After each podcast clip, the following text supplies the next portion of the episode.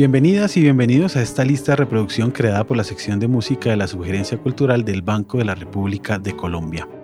La tercera, de seis listas de reproducción de música clásica contemporánea, estará enfocada en algunos compositores destacados en América del Norte desde la década de 1980.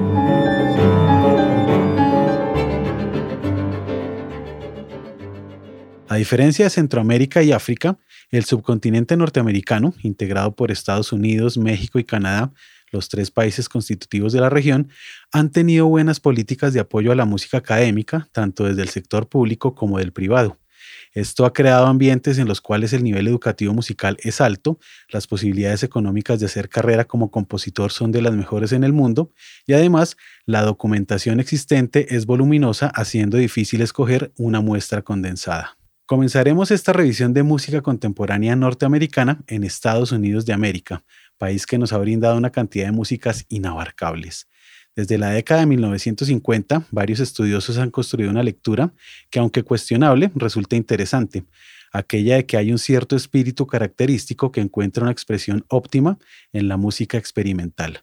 Esta tradición comenzaría con Charles Ives en los últimos momentos del siglo XIX y pasando por otros compositores como Henry Cowell o Ruth Crawford, llegaría a una especie de clímax en la incomparable obra de John Cage desde mediados del siglo XX.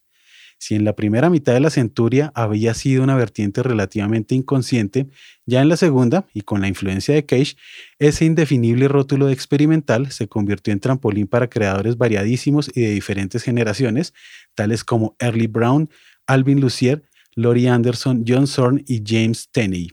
Este último, en cuyo trabajo podemos hallar una enorme complejidad estructural en combinación con procesos muy simples y una fascinación con el fenómeno sonoro más que con un discurso musical tradicional. Este tipo de búsquedas aparecen en piezas como Glisades para viola, violonchelo y contrabajo de 1982. De los tres países que conforman el subcontinente, Canadá es el que ha tenido un desarrollo en esta tradición musical menos notorio. Inicialmente pareció dominar un árido espíritu academicista, pero paulatinamente fueron apareciendo otras búsquedas que intentaban explorar características propias de su población, la cual ha vivido siempre entre la tensión de una cultura angloamericana de la mayoría del país y aquella francoamericana de la provincia de Quebec. Tal vez por ello las búsquedas experimentales también han tenido cabida en el extremo norte, algo que podemos ejemplificar con el emocionante trabajo de músicos como John Oswald o el pianista y compositor Gordon Monaghan. Una muestra temprana de la refrescante aproximación de este último es el gran ciclo Piano Mechanics que creó para su propio instrumento entre 1981 y 1986. México, a su vez, es el país del subcontinente que cuenta con la historia en música académica más rica, ostentando compositores de alto nivel desde el último cuarto del siglo XVI. Luego de la Revolución Mexicana, a partir de la década de los 30, fueron apoyados movimientos artísticos formidables que incluyeron a creadores como Silvestre Revueltas y Carlos Chávez. Este último, además de su deslumbrante labor compositiva, llevó a cabo una renovación profunda de su entorno a través de la dirección, la gestión y la docencia. En este aspecto, dejó discípulos notables como Mario Lavista, quien como compositor ha desarrollado un cautivante estilo que combina un riguroso control estructural con la reconquista de un lirismo modal que parecía incompatible con las búsquedas de la música contemporánea. A partir de la década de 1980, la vista estimuló el desarrollo de un nuevo virtuosismo en su entorno a través de la composición de obras que exploraban nuevos derroteros técnicos. Muestra estas inquietudes es su cuarteto de cuerdas número 2, Reflejos de la Noche, de 1984. De regreso a los Estados Unidos de América, para nadie es secreto que una de las tendencias musicales más influyentes del último medio siglo es el llamado minimalismo. Lo que no muchos recuerdan es que el trabajo icónico en esa vertiente que compositores como Steve Reich o Philip Glass llevaron a cabo entre finales de los 60 e inicios de los 70 surgió precisamente del ambiente experimental que antes discutíamos. Con el paso del tiempo, el minimalismo dejó de representar experimento alguno y se convirtió en un nuevo dogma para la música contemporánea. A partir de la década de 1980, muchos compositores y compositoras de nacionalidad estadounidense comenzaron a lanzar propuestas postminimalistas, tomando ciertas características de superficie parecida a la estética anterior, pero con un contenido rítmico más complejo y sonoridades más disonantes. Entre los proponentes de esta estética están los miembros del colectivo Bang On Akan, del que hace parte Julia Wolf. De esta última, nacida en 1958, Un buen ejemplo de su primer trabajo maduro puede ser el cuarteto de cuerdas Early That Summer, compuesto en 1993. Wolf y su círculo han cultivado un estilo posmoderno bien definido y con el enorme reconocimiento que han logrado, han generado toda una moda en el curioso ámbito musical neoyorquino de hoy, aparentemente obsesionado con el éxito comercial. Otros coterráneos, en cambio, han decidido mantener vivo el espíritu maximalista del modernismo, como lo es el caso de Mark Applebaum, quien ha cultivado vorazmente las diversas facetas de compositor, intérprete, improvisador e inventor. Un ejemplo en el cual muchos de estos frentes se resumen es aquel documentado en el disco Mousetrap Music de 1996, en el cual utiliza instrumentos que ha diseñado y construido usualmente a partir de chatarra y que combina con tratamiento electrónico en vivo. Para ello, ha compuesto piezas como Baum Tam Trees, en las cuales exige grandes dosis de improvisación experimental.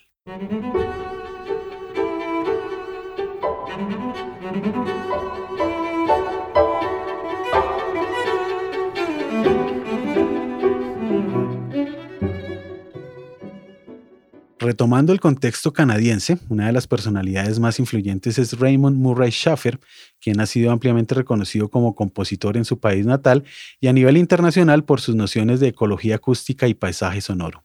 Estas preocupaciones éticas y estéticas están presentes en el trabajo de Hildegard Westerkamp, compositora nacida en Alemania pero radicada en Canadá desde 1968. De ella resaltamos Gently Penetrating Beneath the Sounding Surfaces of Another Place, pieza electroacústica estrenada en 1997. Regresando a México, encontramos al polémico compositor Julio Estrada, quien nació en 1943. Estrada representa un polo opuesto a Mario Lavista, ofreciendo otras opciones técnicas y estéticas radicalmente diferentes.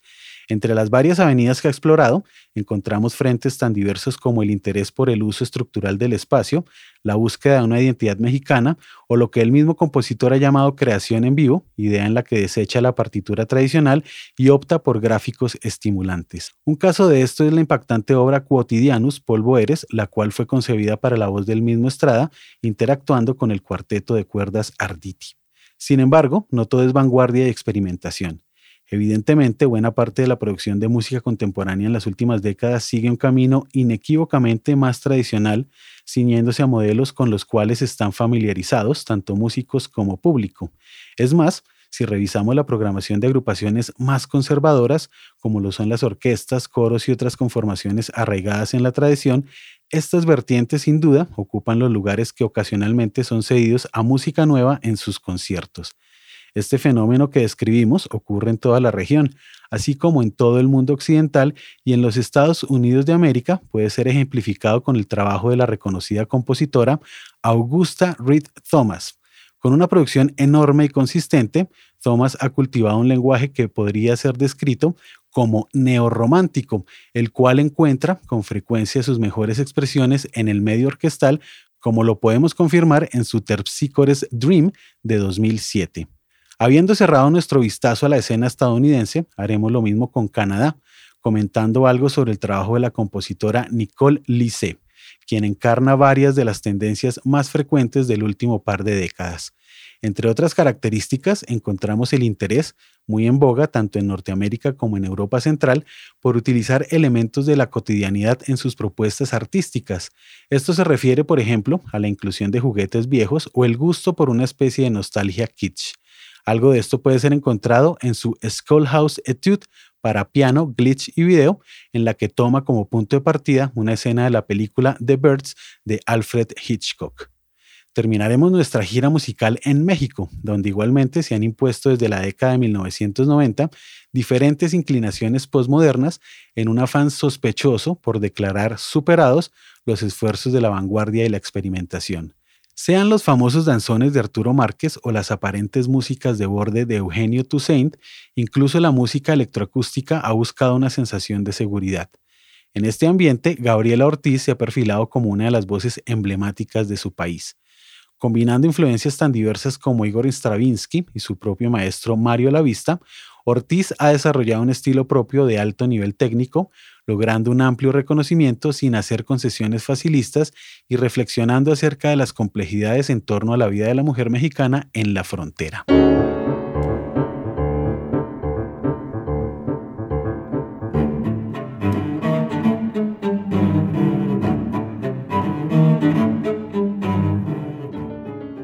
Les invitamos a escuchar la lista de reproducción La Música de hoy que se encuentra disponible en la cuenta de Spotify Rep Cultural.